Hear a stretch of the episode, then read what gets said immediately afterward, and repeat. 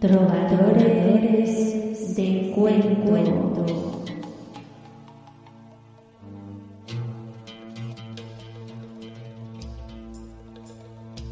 Si quieres viajar a través de la imaginación por un mundo lleno de ilusión y fantasía, con diferentes relatos de diversidad cultural, sin límite de edad, no te puedes perder. Trovadores de cuento. Ven, sube a la alfombra voladora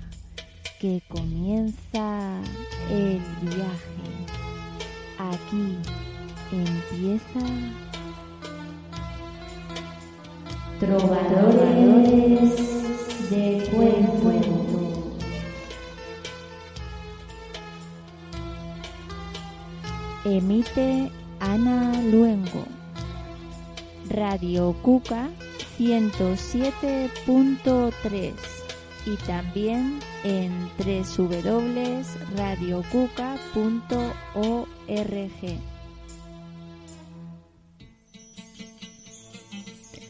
Perdone ser tan repetitivo, pero no sé querer ni amar. Soy pesado, lo sé, pero insisto. Que no me busque, que no me llame para eso. Lo que yo quiero es adamar, ¿entiende? Adamarla en complicidad, en el cruce de nuestras miradas, reunirme con ella en unas coordenadas que nadie entienda, moverle la cucharilla del café cada vez que la vida la ahogue, un hogar donde el abrazo sea la llave que la haga temblar y que cada día nos propongamos el uno al otro, trazar en un papel lo imposible, el vendaval de sonreír sin exigir nada a cambio, la rabia de entendernos, el echarnos de menos sin hablar, y que buscarnos sea un vicio no perjudicial para nuestra salud. Buenos, buenos días, buenos días trovadores, aquí en Trovadores de Cuentos, Radio Cuca 107.3 de la FM, emitiendo para vosotros Ana Luengo. Y buen día, como ya os he dicho, buen día para todos. Hoy grande aquí en Trovadores, como ya hemos hecho otras veces. ¿Qué va a ser hoy? ¿Qué, qué vamos a charlar? ¿Qué vamos a indagar por ahí? Pues hoy ni más ni menos que de nuevo viene aquí a nuestro programa el amor, ¿no? Esa emoción que tanto que tanto nos hace sentir bien, mal, que tanto rechazamos, que tanto buscamos, cómo, cómo es el amor, ¿eh? Y, y qué mejor manera para hablar del amor y muchas más cosas, por supuesto, con Javier Gil. Javier Gil, que él es nacido en Barcelona y, y vamos a hablar con él durante el, hoy, durante el programa de hoy en Trovadores. Él es diplomado en Magisterio de Educación Primaria, escritor y poeta, bueno, una persona polifacética. Y eh, ha escrito las obras, aunque sea un rato, y siempre serás casa en mis bolsillos y también su última gran obra, que bueno, me parece de una creación sumamente artística, ¿no? Esta, esta última obra suya, esta ausencia a la que te pareces. Y Javier Gil reivindica eh, el amor en esta obra, ¿no? Y bueno, realmente habla del amor en todas ellas. Eh, decía Gabriel Rufián, tenemos a Javier Gil, infatigable buzo del arte y los sentimientos, al que deseo toda la confusión del mundo si ello le empuja a no soltar jamás un libro y a seguir jugando con las palabras y con nuestros sentimientos. Nadie ha muerto a una causa de un poema. Muy bueno, Gabriel Rufián, esto que comenta de, de aquí del querido Javier Gil y Carlos Zanón dice que y está lo cotidiano en los cigarros fumados en la espera. De hecho, Javier Gil en la mayoría de las fotografías que tiene por ahí sale con su cigarro encendido, ¿no? Que eso ya pues habla un poco de la persona. Vamos a, a pasar a conocerle ahora en breve, Pero antes eh, vamos a escuchar un poema recitado suyo con acompañamiento musical para que ya os vayáis introduciendo ahí en la aventura del amor junto a Javier Gil, que se titula Dignidad. Vamos por ahí a escucharlo.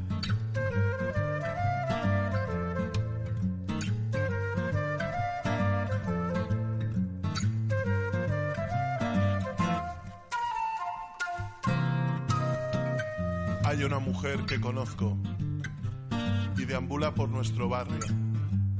Lleva 20 años trabajando en una gasolinera. No comparte su tabaco con nadie. No tiene los besos de nadie y parece que casi nunca habla. Recicla en casa la comida de ayer. Tal vez se acuerde de un extracto bancario y nunca da la hora a desconocidos. Pero sé una tarde me lo dijo, que cada mañana va al banco en busca de la dignidad. Mientras yo me bebo el verano, nado en playas de turistas, leo en una terraza tomando un Tom Collins. Ella compra a su perro huesos de pollo, que no quiere nadie. Los niños le preguntan dónde va, les guiña un ojo. ¿Y sabéis dónde va? En busca de la dignidad. Ni un duro, no em queda ni per pipes ja ni un duro. Ni mira que estalviar jo ja procuro, però sempre vaig pelat. I és que de gresca tot m'ho he gastat. Soc ric, estic forrat i com un rei jo visc i les accions em pugen com el vi, però sempre estic avorrit. Abans tot era més divertit. Hauries de sortir una mica més i no pensar que el temps val calés. Ser pobre o ric, perquè patir hi ha molt més a escollir. Hi ha una melodia en la que inspirar-te, hi ha per no penjar-te. Hi ha una lluna amb la que enamorar-te i fer que en el cel s'escrigui una cançó que digui que la vida si la vius de molt millor. Os cuento esta historia mientras pienso en mis cuadernos de viaje, en mis lápices de colores, en las olas del mar. Supongo que las llamadas no son cartas, ni ella me saludará algún día, que va. Camareros que cierran por vacaciones, ya dan por hecho su hastío, a la vez que los violines del salón suenan.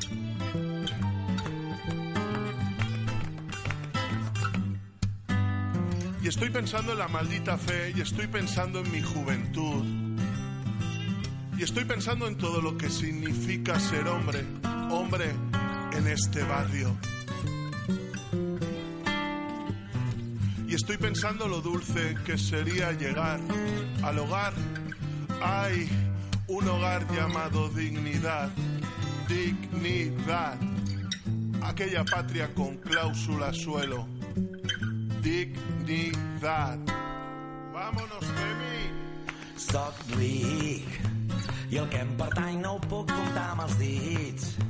Més enllà del que es veu és meu i demà què en faig de tants calés si avui no he pogut passar-ho bé. Soc pobre i sóc dels que s'ho gasta el dia que cobra. Jo sóc feliç buidant el sobre i potser no tinc res a oferir, però si vols riure pots venir amb mi. Perquè l'actriç si ho pots fer somrient. Potser no som tan diferents. Ser pobre ric perquè patir hi ha molt més escollir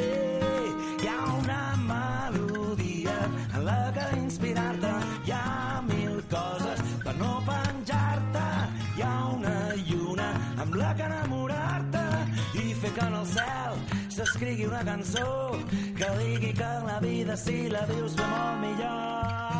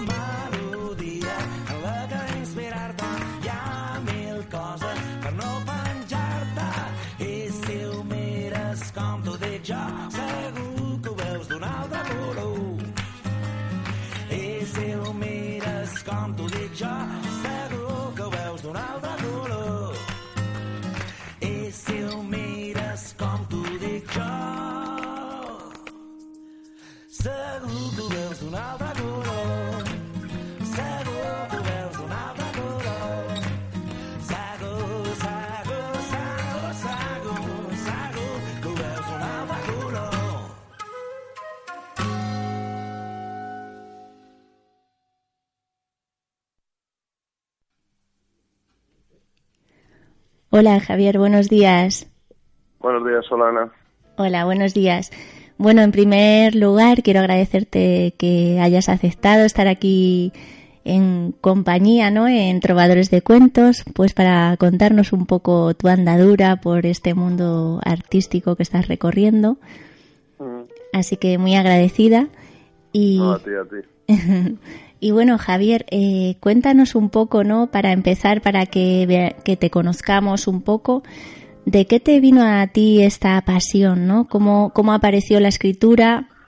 Bueno, la escritura y la podemos definir de más maneras porque luego indagaremos más y veremos que también está involucrada la música, la poesía. ¿Y cómo apareció esto ya desde niño? ¿Tenías influencias de algún familiar? ¿Cómo fue esto? Pues, eh, Ana, a ver, el tema, el tema es que, bueno, yo creo, desde que tengo uso de, Sí. desde que tengo uso yo de razón, empecé desde en torno a los 17, 18 años y, y fue lo típico, ¿no? Esto que te quieres ligar a la chica que te gusta porque, Sí.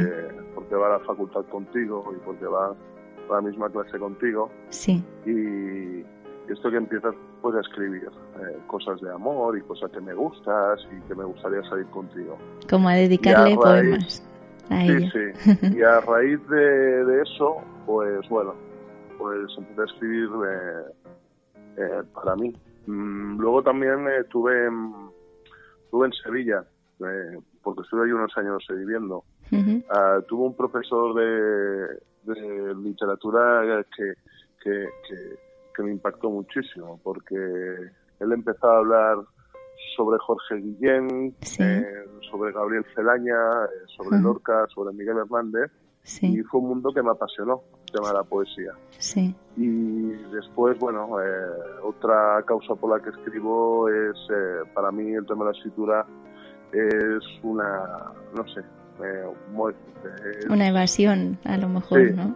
Sí, sí, es, es una terapia, Sí. es, digamos, una catarsis, ¿no? En la que tú buscas curarte a ti mismo y, y intentas contar tus vivencias o lo que te han explicado. Eh, yo creo que la escritura, para mí, pues, lo que me sirve es una terapia.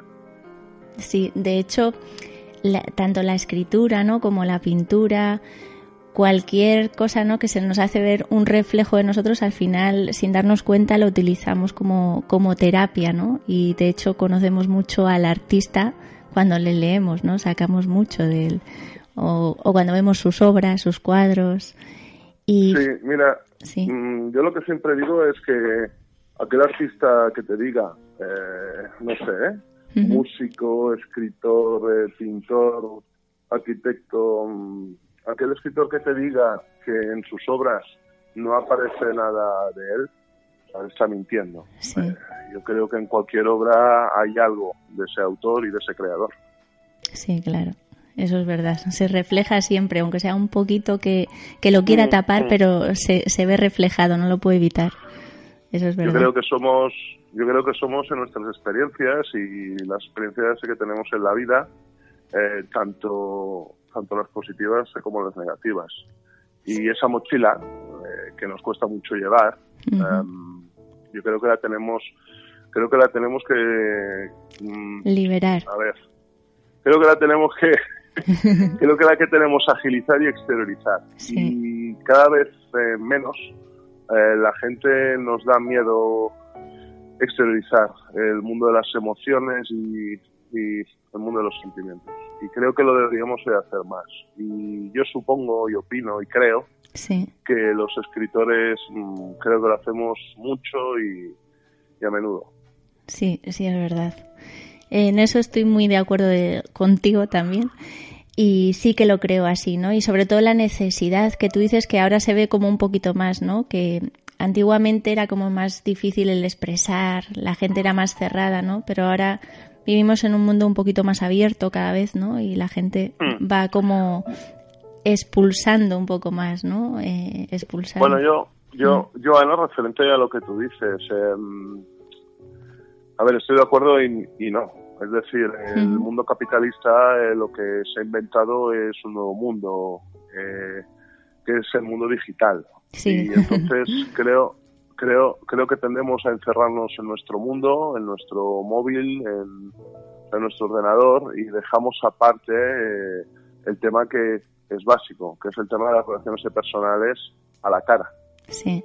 Y bueno, y creo que deberíamos darnos cuenta de apagar los teléfonos, la tele y los ordenadores y quedar a cenar con los amigos, con las parejas y con la gente y, y expresar nuestras, nuestras cosas y nuestras penas y nuestras alegrías. Sí, es verdad. De hecho, hace poco estuvo aquí una persona que, que trabajaba sobre eso con la biodanza, ¿no? El, el, tocarse, el acercarse el uno al otro, ¿no? Porque en eso sí que estoy de acuerdo que, que, se, que se está perdiendo por lo que tú dices, ¿no? Por el tema este digital. Ahora el contacto e, es, como a, través del teléfono, ¿no? De hecho, con los padres y los hijos, ¿no? Cómo va desapareciendo ese mm. contacto que, que tiran de él ya, odian los móviles ya, ¿no? El otro día leía un artículo donde decían que los niños están empezando a odiar el móvil, ¿no? Y mucha razón tienen. Fíjate... Mm, no, dime, dime, Ana, perdona, dime. Eh, nada, me iba, dime tú porque me iba a ir a hacerte una pregunta que me vino de los niños y dije, uh, eh, Javier es profesor de primaria. Sí, eso dicen por ahí, sí, eso dicen por ahí. No, Ana, yo mira, yo antes, antes de que cambiemos este tema, si quieres tú, em, yo a la gente siempre le digo, ¿no? A mis amigos o, a la gente con la que yo hablo, em, que ningún aparato, ningún aparato eh, de los que llaman tecnológicos, eh, puede superar una caricia, un beso, una mirada y una voz. Es imposible. Y nos están arrastrando eh, entre todos, y entre ellos los poderes fácticos y los políticos y las grandes empresas, a que, no, a que cada vez más estemos más individualizados, que cada uno haga su vida, que nos separemos. Pero la pregunta mía es esa, ¿no? O sea, que la lanzo al, al aire. Eh, ¿Hay algún aparato que pueda superar una caricia, un beso, la, mirada o, el roce de una piel? Pues yo creo que no. No, eso, eso todavía creo que vamos, no lo van a conseguir. no, bueno, ahí en China creo que están haciendo robots humanos que se mueven, pestañean y todo eso, pero bueno, espero que nunca llegue, que las máquinas puedan puedan superar a toda la bueno todo el potencial que los seres humanos tenemos, ¿no? Pero bueno. Esperemos, esperemos. Y, y bueno, cambiándote de tema, porque no quiero que, se, que se me olvide, eh, cuéntanos, porque siendo profesor de, de primaria, hmm. eh, a mí me, ¿no? me llama la atención, la curiosidad. Yo, de hecho, trabajo con niños también. Bueno, trabajo con niños mayores de todos, pero en especial. sí, pero los, los niños, eh, tú les das, ¿cómo le aportas tú este mundo de la escritura, la literatura, la poesía? Eh, se los metes ahí un poco de Javier Gil, el poeta sale en pues, clase.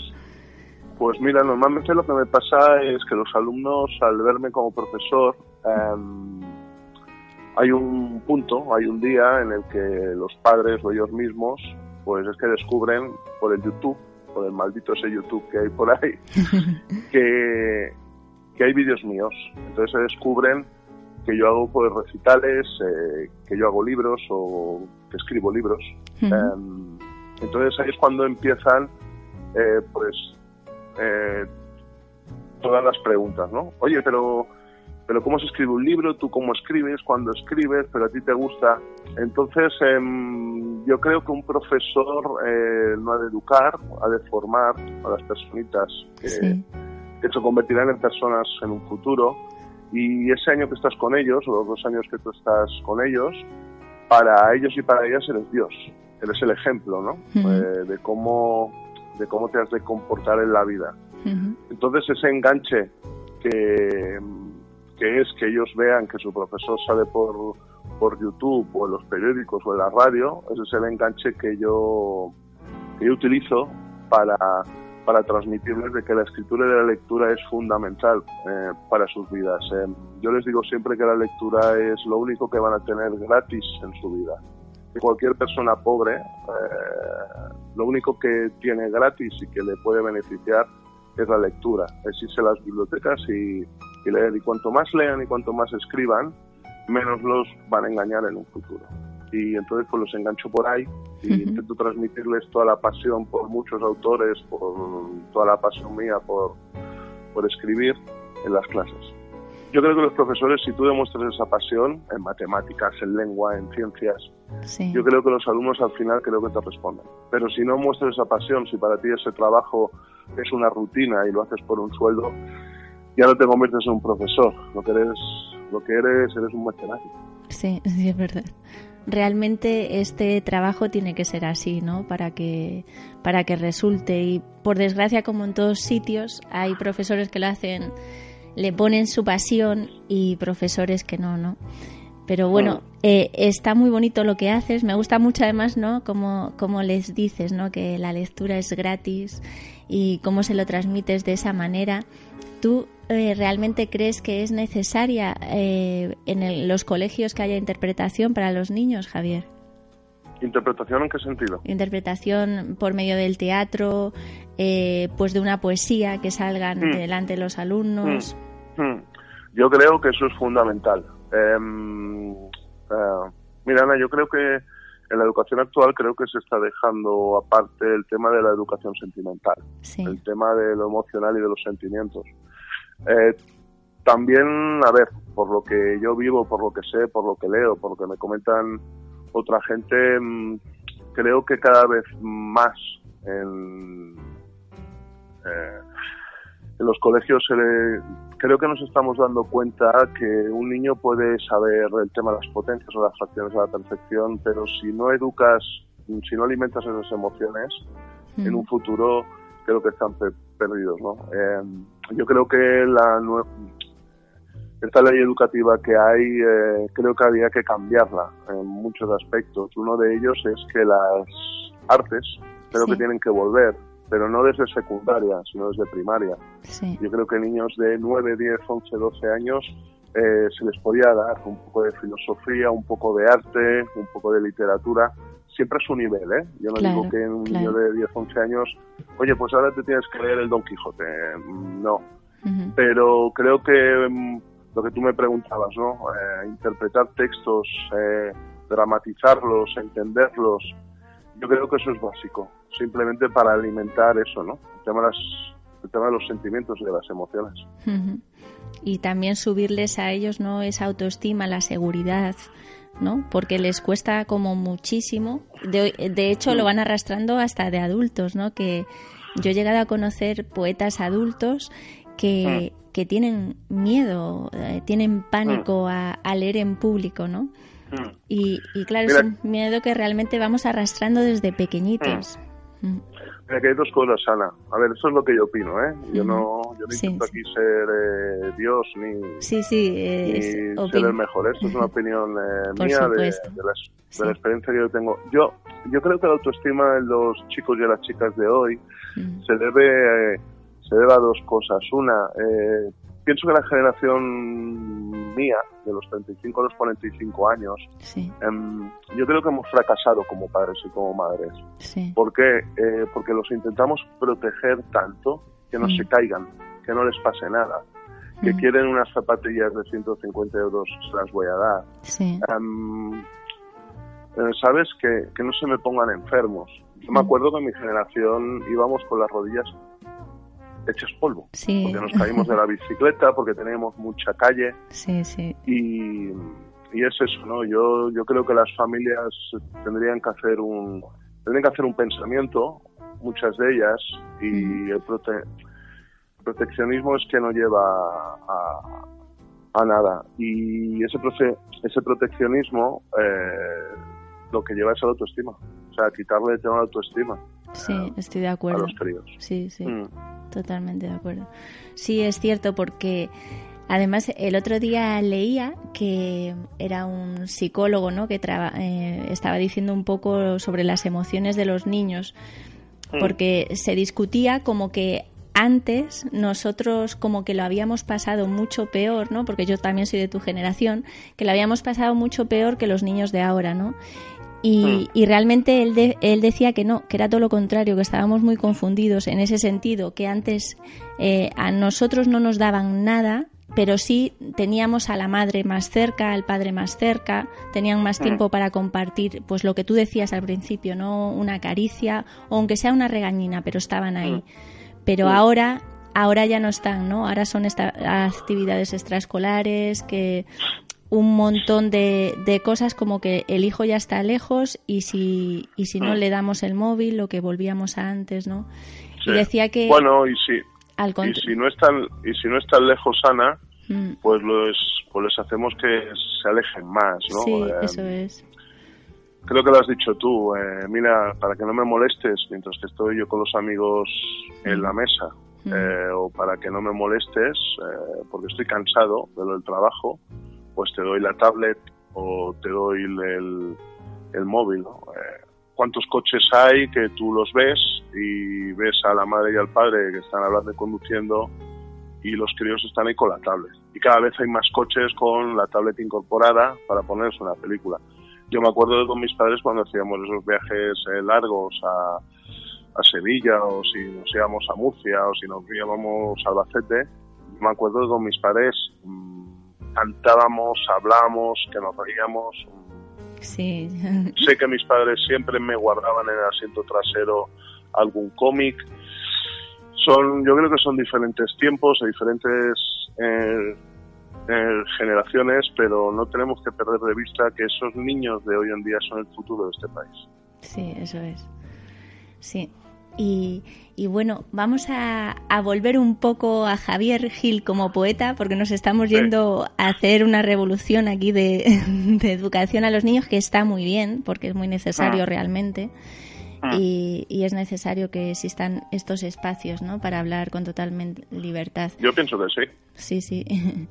Entonces, eh, Javier, dime, eh, tú fíjate que, bueno, ya presentamos al principio, ¿no? Que habías escrito ya en su día eh, escribiste, aunque sea un rato, siempre serás casa en, casa mis bolsillos. Sí. Eh, y luego ya pasaste a. que me gustaría hablar un poco ahora de, él, de esta ausencia a la que te pareces, ¿no? Pero sí. ¿Cómo, fíjate cómo surge esta idea, ¿no? De, porque es como muy artística la que, ah. la que haces con esta obra, ¿no? Eh, me imagino que te habrá llevado también mucho tiempo. ¿Cómo, ¿cómo comienza esta aventura ahí? ¿Qué fue? Eh, porque una vez dijiste por ahí que, que vi como que te inspiró a Loquillo, ¿no? Que te inspiró un poco Loquillo, ¿fue así? Bueno, eh, en el año 95 en este país hay dos personas, una que se llama Loquillo y el otro día y el otra persona se llama, es un profesor de la Universidad de Zaragoza y para mí es uno de los mejores poetas que tenemos en este país eh, vivos, que es Gabriel Sopeña. Eh, se arriesgan o se la juegan sacando un disco, eh, poniéndole música a los poetas antiguos de la generación del 27 y del 98. No sé, estamos hablando de Alexandre, de, de Celaya, de Lorca, de Jaime Gil de Viedma. Sí. Entonces, eh, lo, lo, bueno que tienen es que le ponen rock, no, o sea, es que no le ponen eh, música de los cantautores, ¿no? Porque esto de cantar a los poetas, esto ya lo hizo, no sé, estamos hablando de Serrat, de Amancio Prada, de, no sé, de Paco Ibáñez. Lo que ellos hacen en el 95, en el 94 creo que va por ahí, sí. toma los años, es que le ponen música a los poetas, pero en forma de rock. Eh, ahí en ese disco puedes encontrar, eh, no sé, blues, jazz. Y entonces, cuando yo recibo ese disco en mis manos, mm, no sé, es como un flechazo que viene de lo que te explicaba antes, ¿no? De ese profesor en literatura ahí en Sevilla y bueno, esas, esos dos mundos que para mí estaban ahí perdidos, ese disco lo que hace es que diga, hostia, mm, creo que se puede hacer eh, eh, poesía con, con, con, ese tipo de música. Y para mí ese disco es, es fascinante. Creo que, creo que este país le debe mucho a estas dos personas y a ese disco en concreto. Sí. ¿Y cómo defines tú, Javier, tu propia poesía? ¿Cómo la defines? Eh, ¿Cómo la defino yo mi poesía? Uh, pues mira, mm, no, no, es una buena pregunta que no me he planteado nunca. Uh, yo creo que es una poesía inconformista, creo que conmigo mismo, por el tema de lo social, por las cosas que pasan, ¿no? Sí. Actualmente, el tema de los desahucios, el tema de los refugiados. Sí. Pero sobre todo, mm, creo que es inconformismo hacia el amor creo que ah, el ser humano le cuesta mucho apasionarse por, por el tema del amor. Y creo que cada vez menos sabemos lo que es amar a, otra persona. Entonces, em, creo que mis versos lo que buscan no es, no sé si es enseñar a la gente, Dios, ningún santo, en este sentido. Pero me gustaría explicar a la gente que hay hombres que, que aún soñamos con, con el tema de la utopía, que es poder amar de una manera sana. Sí. De hecho, está muy presente, ¿no? Eh, en tus libros, siempre el amor. Sí. Eh, el amor pienso que es el único sentimiento que nos mueve, para bien o para mal. Eh, muchas veces quien nos ha caído por amor, quien no ha caído hasta los infiernos por amor, desde Dante hasta los infiernos de Dante hasta ahora. Y luego el amor hacia la familia, hacia los padres, hacia la pareja, eh, no sé, pienso que es lo que nos mueve, lo que te hace que te levantes eh, todos los días, ¿no? Em, pero por otro lado es el sentimiento que nos duele más. Eh, Mm. porque van pasando los, los años y a una cierta edad tienes una mochila de tus, de tu sexo, de las relaciones que hayas tenido y, eso duele. yo pienso que la herida, cuando la gente dice, no, no, eh, yo creo que la herida se ha cerrado, yo siempre respondo igual, no, no, perdona. Eh, lo que la vida hace no es curar, lo que la vida hace es mejorar y ayudarte a llevar esas eh, bueno, pues a llevar esas heridas, pero la vida no te las cierra.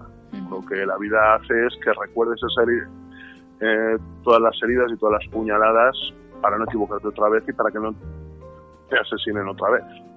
Eso es. De hecho, ¿no? De cada mala experiencia realmente es como nuestro mejor aprendizaje, ¿no? Eh, siempre cuando más nos hundimos, luego ahí está el volver a empezar, el arrancar y, el hacerlo mejor, ¿no? Es el ave fénix, es el ave fénix. Tenemos que ser el ave fénix y tenemos que resurgir de las cenizas y, y por mucho que te digan, oye, que, tiempo al tiempo, que vas a encontrar a otra o vas a encontrar a otro, eh, o sea, eso es mentira.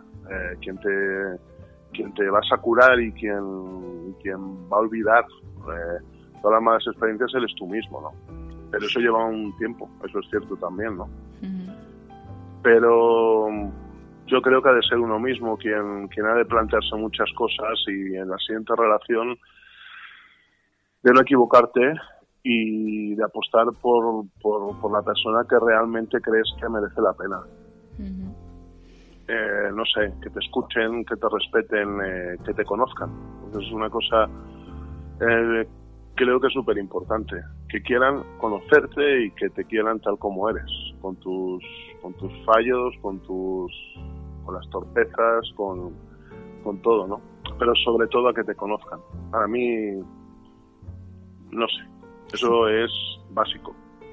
Sí, yo creo, yo también lo creo, ¿eh? el conocer al otro, ¿no? Eh, el respeto también, ¿no? ante mm. todo hacia el otro, la comprensión. Hay tantas cosas, ¿no? Que, que hay que trabajar eh, en el amor, ¿no? Para que, mm. para que esté bien, para mm. hay que mimarlo realmente el amor no no es dejarlo ahí de lado no es cada mm. día pues regarlo un poquito y darle un poco un poco de cariño para que siga creciendo y pues esa llamita que muchas veces dicen no no yo ya soy viejo ya se apagó la llama no la llama tiene que seguir creciendo y creciendo no y no dejar que se apague no no dejar que se apague esa llama. Eso está claro, eso está claro, eso está claro. Bueno, si no, Ana, pues tienes esa opción que, que ahora está de moda, ¿no? Que es lo que dicen esto de lo del poliamor. Eh, cosa, cosa que yo no comparto. Tú, eh, como pareja, ¿eh? siempre, siempre digo, tú solo puedes querer y puedes amar a una persona. Tú no puedes querer a tres chicas a la vez. O sea, es que es imposible. No lo creo yo tampoco. Mm porque, porque ahí estamos hablando ya de sexo y de morbo, ahí no estamos hablando ya de amor y de pasión. Esto que ahora se ha puesto de moda con el poliamor, bueno, a mí me parece que son vicios que ya inventaron ya los griegos y los romanos, ¿no? Que se acostaban todos y con todas. Sí. Y, pero bueno, yo creo que debemos y podemos solo querer a una persona, sea un chico, sea una chica. Sí, claro, ahí, ahí está, ¿no? Eso es lo, lo difícil eso es realmente lo difícil, ¿no? Llegar ahí y al, y al hacer eso que se, que se haga de verdad, que se haga profundo, ¿no? Hmm. Eso es lo difícil y la, yo creo que un poco el miedo a amar, eh, el miedo a la entrega, ¿no? A, también al amar en libertad, porque luego también hay mucha gente que, que ama, ¿no? Eh, se cree que ama eh, teniendo muchos celos, mucha represión hacia el otro, eso no, eso tampoco es amor, ¿no? Entonces. Bueno, dime, dime, Ana, perdona, perdona, dime. No, ahí te estaba diciendo que entonces yo creo que la gente, el miedo al tener eso, ¿no? Eh, es lo que le hace, lo que le provoca, pues lo que tú dices a lo mejor, ¿no? Eh, tener tres relaciones a la vez o el no poder estar con una persona, ¿no? Porque realmente no se ha planteado cómo eh, cómo se disfruta el amor, qué es el amor, hmm. ¿no? Yo creo que no ha llegado el planteamiento ese. Mm, sí, sí, no, no, a ver, eh, yo estoy escuchándote y eh, comparto mm, todo lo que tú dices, ¿no? Em, es que no sé, es que yo mm, creo que nos hemos vuelto un poco más cobardes. Eh, piensa que ahora mismo mucha gente para para buscar una relación forzosa, forzosa. Eh, ahora tenemos, bueno, los Tinder, los, bueno, mm, mm. todas las plataformas para ver si ligamos. Mm. Eh, yo creo que no hay nada mejor que conozcas a una chica en un bar o en el supermercado o en la calle. Yo creo que eso es magia cuando se produce. Eh, a mí conocer a alguien por el móvil en el Tinder sin yo haberla visto antes a mí no me produce nada. Sí que me produciría morbo, ¿no? Quizá, mm, bueno, puedo quedar un día para echar un polvo, pero, pero para una relación de pasión y de amor, eh, pues que no cuenten conmigo, los Tinder y todas estas, todas estas historias. Sí, porque realmente necesitas tocar, sentir, mirar. Eh, necesitas ese contacto ¿no? humano lo que volvemos a lo de que estábamos hablando durante todo el programa no la importancia del, del sentir al otro de cerca, de tocarle, poder mm. acariciarle, ¿no? Notar su calor, el su olor, ¿no? Yo, yo soy una persona que me rijo mucho en el olor, lo necesario que es el olor, ¿no? Es un sentimiento también que te llega muy profundo con, con cualquier persona, la identificas por su olor. Cuando llegas a un hogar, sí. Los perfumes. Sí, sí. Oye, Ana, pues si te gustan mucho los, los perfumes, te recomiendo un poema de Luis Alberto de Cuenca. Sí. Que habla sobre el perfume de una chica que se llama Cuando vivías en la castellana. Ajá, pues mira, me lo voy a apuntar. sí, para. Trata, trata sobre un hombre que está paseando por la castellana, Madrid, y recuerda y evoca aquel perfume que lo volvió loco. Creo que te gustaría. Sí. Si te gusta el tema de los, de los olores y los perfumes, cuando puedas, te lo lees. Sí, le, le echaré un vistazo. Y Javier, volviendo así con el amor, además que esta obra tuya de esta ausencia a la que te pareces, Sí. trata de trata del amor, ¿no? Eh, cuéntanos un Mm. poco, cuéntanos cómo surgió, sobre todo, ¿no? Cómo, cómo empezó, porque me imagino que fue un trabajo inmenso, porque Sí. ya no solo es el escribirla, sino luego el, las composiciones, ¿no? Que tenías que llevar Mm. a los músicos, el grabar. Mm. Cu- Cuéntanos un poco cómo fue esta experiencia.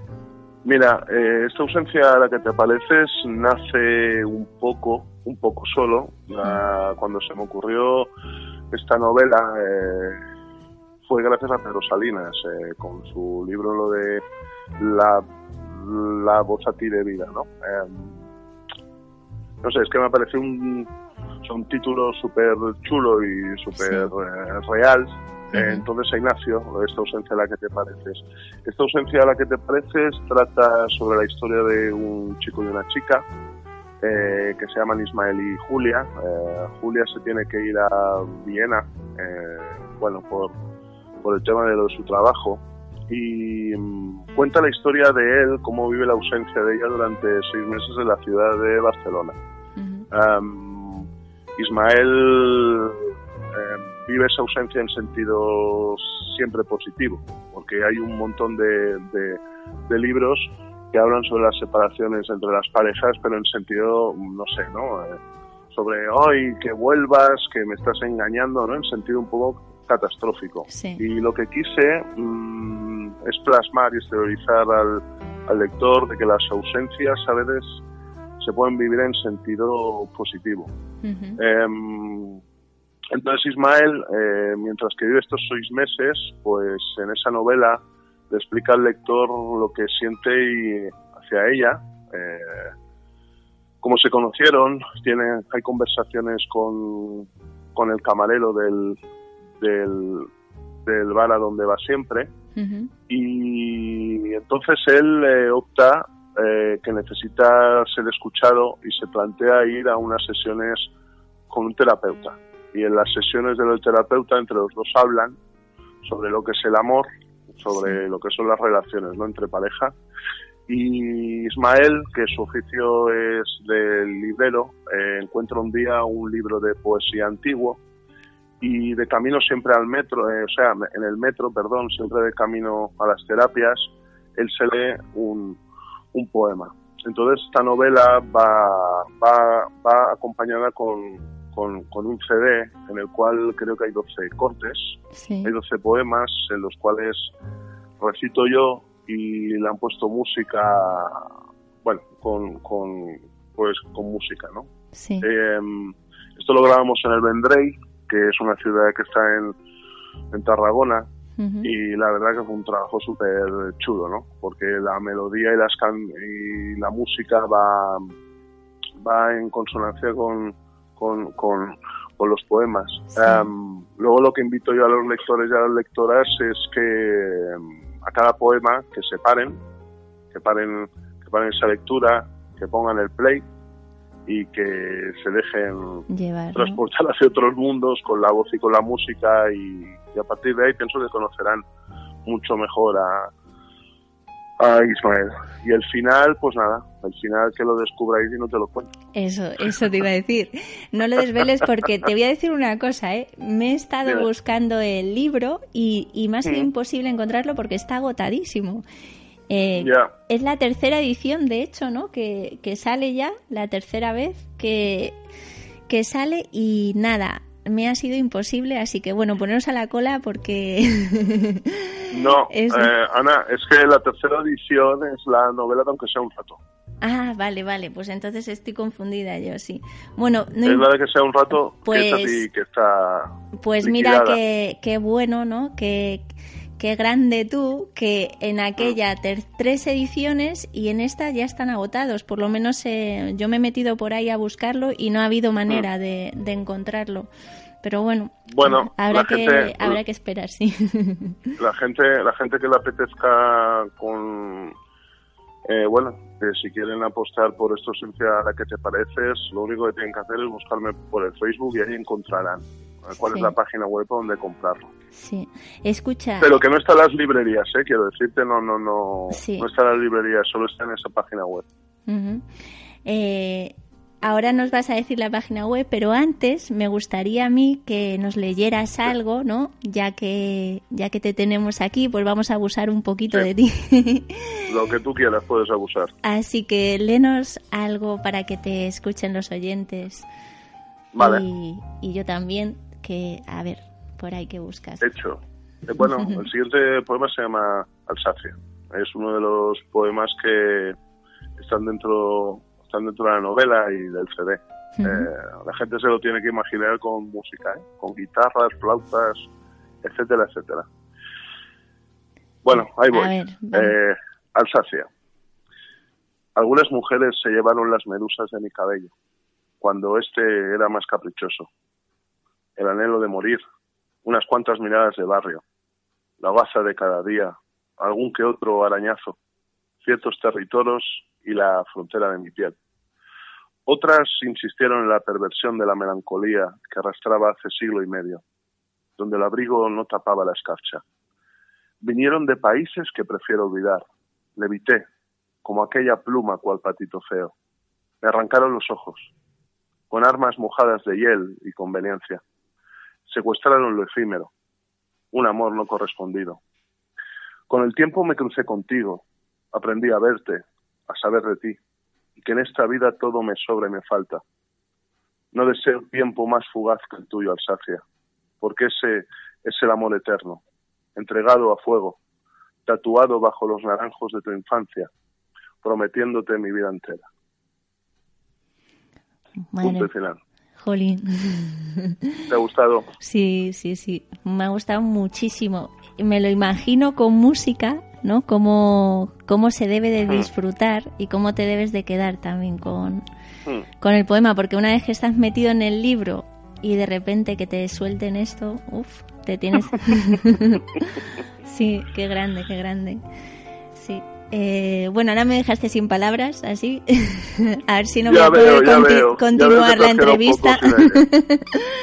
Sí, bueno, me ha gustado muchísimo. Tengo que decirte que me meto mucho mm. y por ahí me tumbas. Entonces, pues si quieres continuar leyéndonos un poco más porque ah, ya llevamos 35 minutos y, bueno, vamos a aprovechar un poco y, léenos algo por ahí más. Vale, eh, a ver, a ver. Pues que tengo aquí el libro delante. Eh, Vale. Mm, mira, el siguiente poema que también está en el CD y, está en la novela eh, se llama El tabaco perjudica seriamente tu presencia. dicen que el tabaco es malo para la salud, pero para mí lo malo es que ella no esté cerca de mí. Mm. El tabaco perjudica seriamente tu presencia. Me acabas de decir, una hora vengo. Haría falta una lluvia violenta para detenerte. Casi nunca te gustó ir a comprar tabaco sola. Debería nevar sobre ti, que vas sin jersey, sin el manto de mis manos. Desplomarse los semáforos aún tintados de las manifestaciones de ayer, los comerciantes, las niñas que sonríen a tu paso, aquellas mariposas y ese frío que detestas. Eso haría falta Afrodita por momentos se vuelve ridícula después de irte. Y aprovecho para hacer la colada, deseando saber la respuesta cuando te pregunte, ¿ya estás aquí?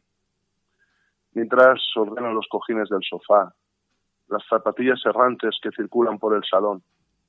Celebraré conocerte y no pretender escaparme.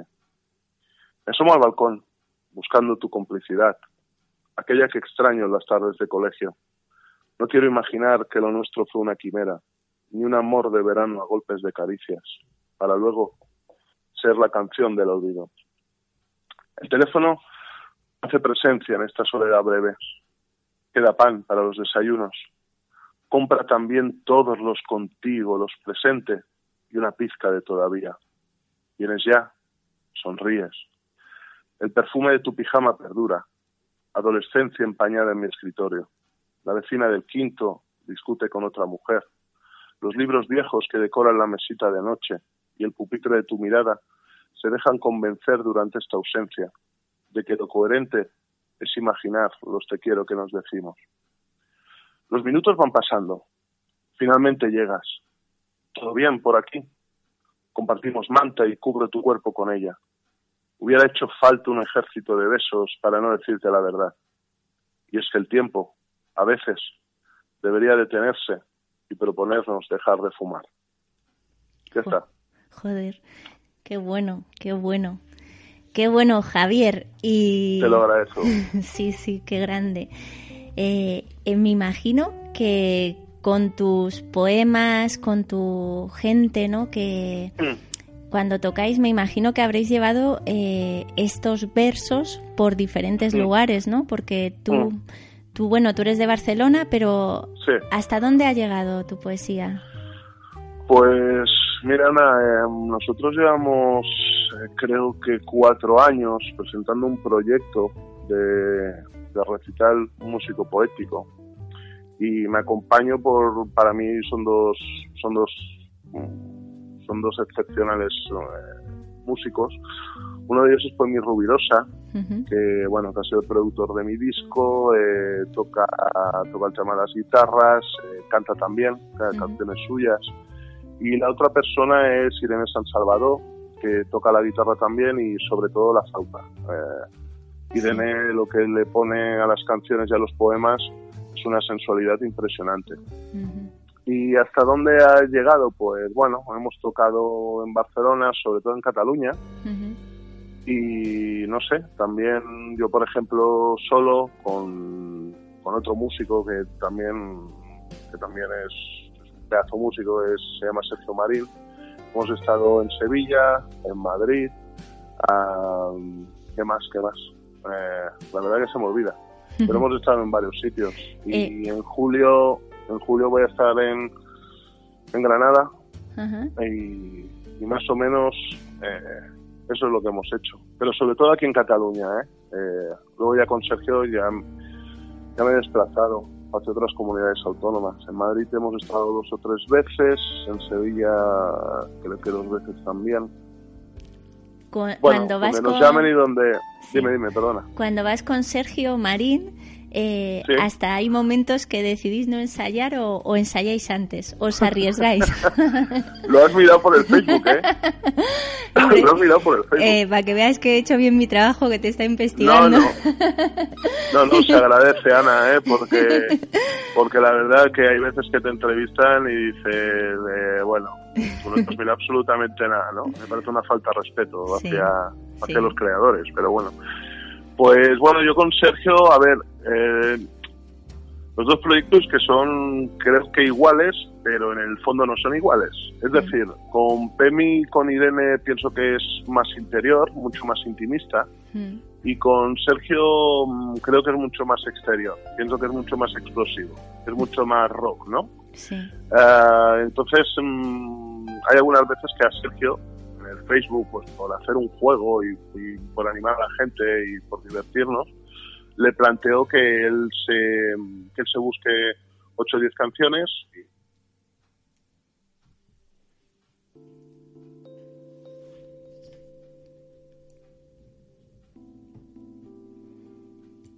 Javier.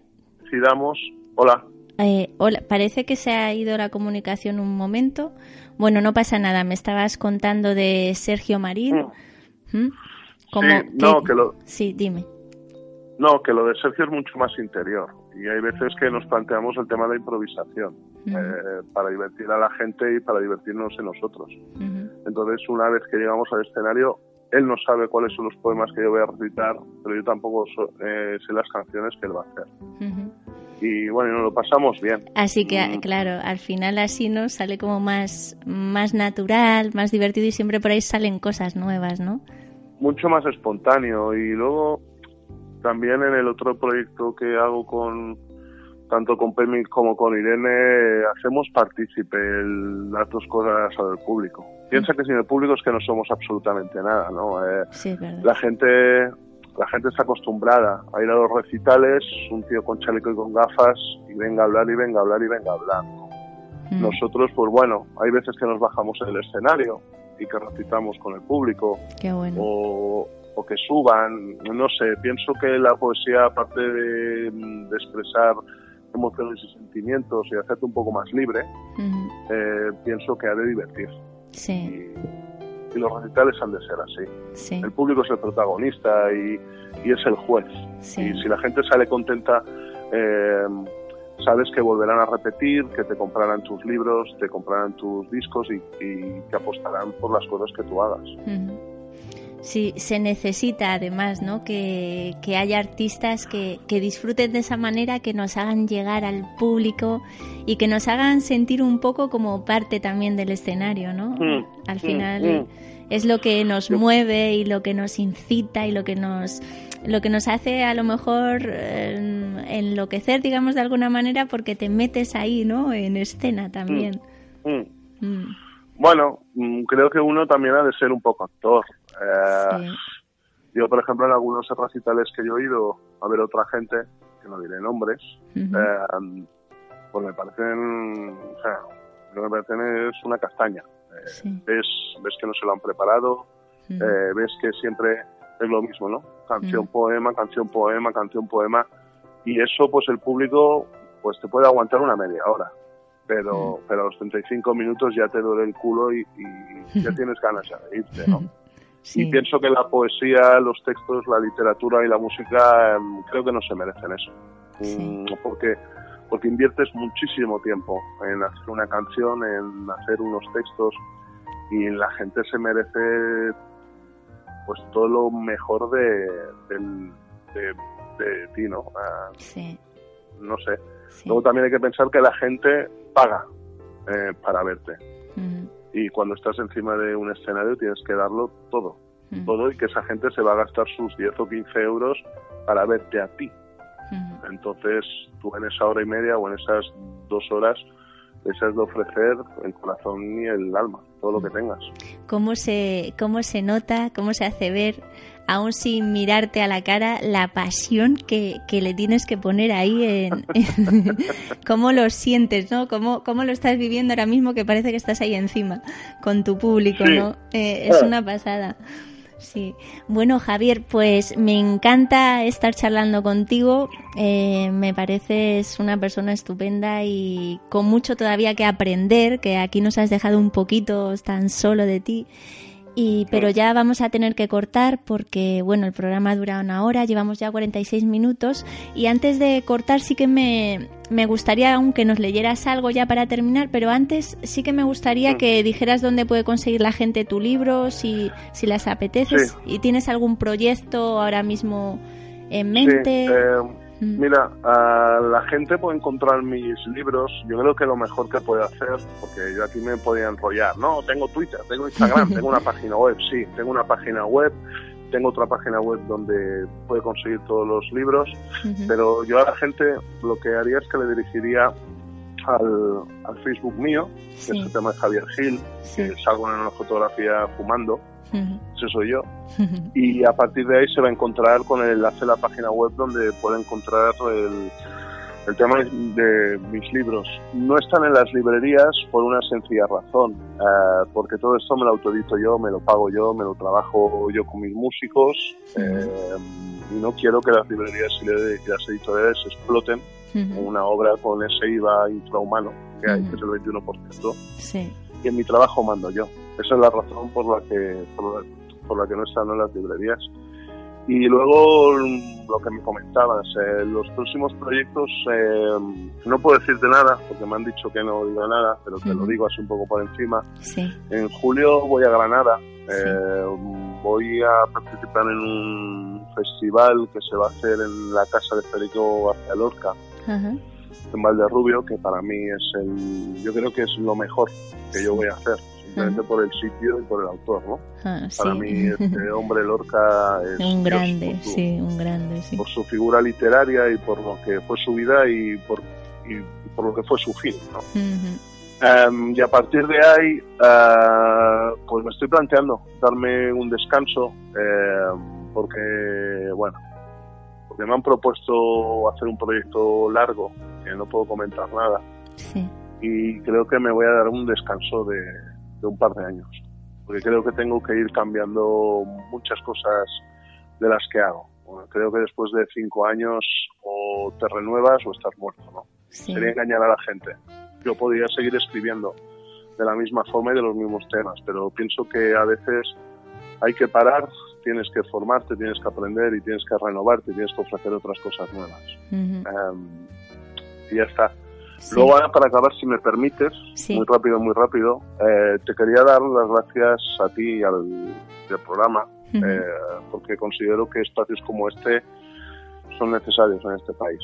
Am, Gracias nada, a ti. gracias, gracias por abrirme las puertas, por ofrecer otra otra ventana, otro aire fresco y gracias por la por la salida que le dais a la cultura que creo que nos creo que nos hace falta en todo este país y en, todo el mundo, vamos. Sí. Bueno, muchísimas gracias a ti por estar aquí Bueno, a ti. co- acompañándome en este día y, un beso muy muy grande y bueno que salga todos tus proyectos muy bien que creo que sí porque sabes muy bien yo creo lo que lo que haces no y vas recorriendo Mm. tu camino además con mucha gana mucha pasión y haciendo lo que lo que más te gusta no Te lo, entonces te lo agradezco a ti, que tú tengas suerte también en todo lo que hagas y si a los oyentes les interesa el libro, pues que me busquen por el Facebook, que creo que es lo más fácil. Y ahí encontrarán la página web donde, donde pueden apostar. Por, Pues ya sabéis, eh, trovadores, a no perderse este magnífico libro que, que yo creo que os va a dejar con la boca abierta y con un gran sabor de boca, ¿no? Entonces, a mirar ahí en el Facebook de Javier Gil, os metéis y podéis conseguir su obra. Y para despedirnos, sí que me gustaría que nos dejaras aquí tus versos plasmados de Sí. despedida.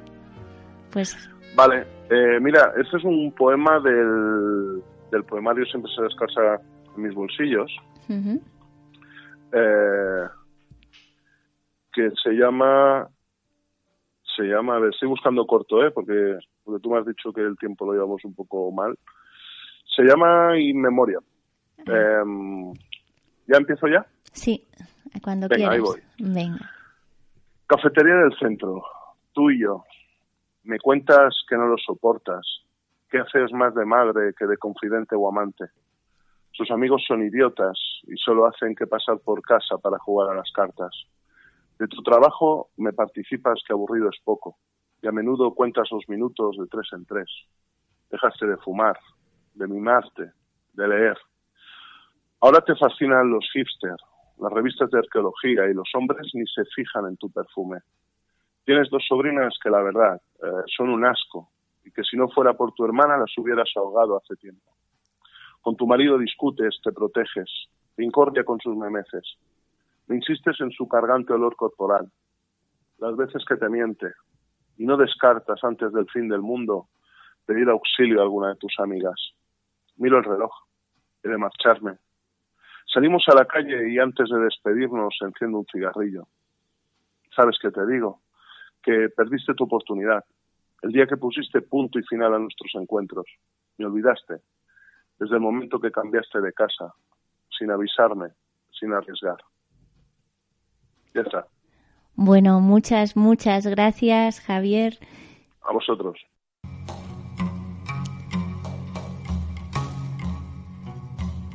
Y aquí ya nos despedimos hasta la semana que viene, trovadores. Gran programa hoy con Javier Gil, ha sido todo un placer. Y bueno, a ver qué seguimos la semana siguiente, quién vendrá, qué haremos, qué pasará. Aquí en Radio Cuca 107.3 de la FM, para vosotros, Ana Luengo. Y quiero dedicar este programa de hoy a mi queridísimo Aaron Moreno Borges, que está pasando por un mal momento y él, que es un amante del arte y de la vida, de la belleza y esencia, este programa para ti, Aaron. Un besazo muy grande y a vivir trovadores, a soñar. Hasta la semana que viene.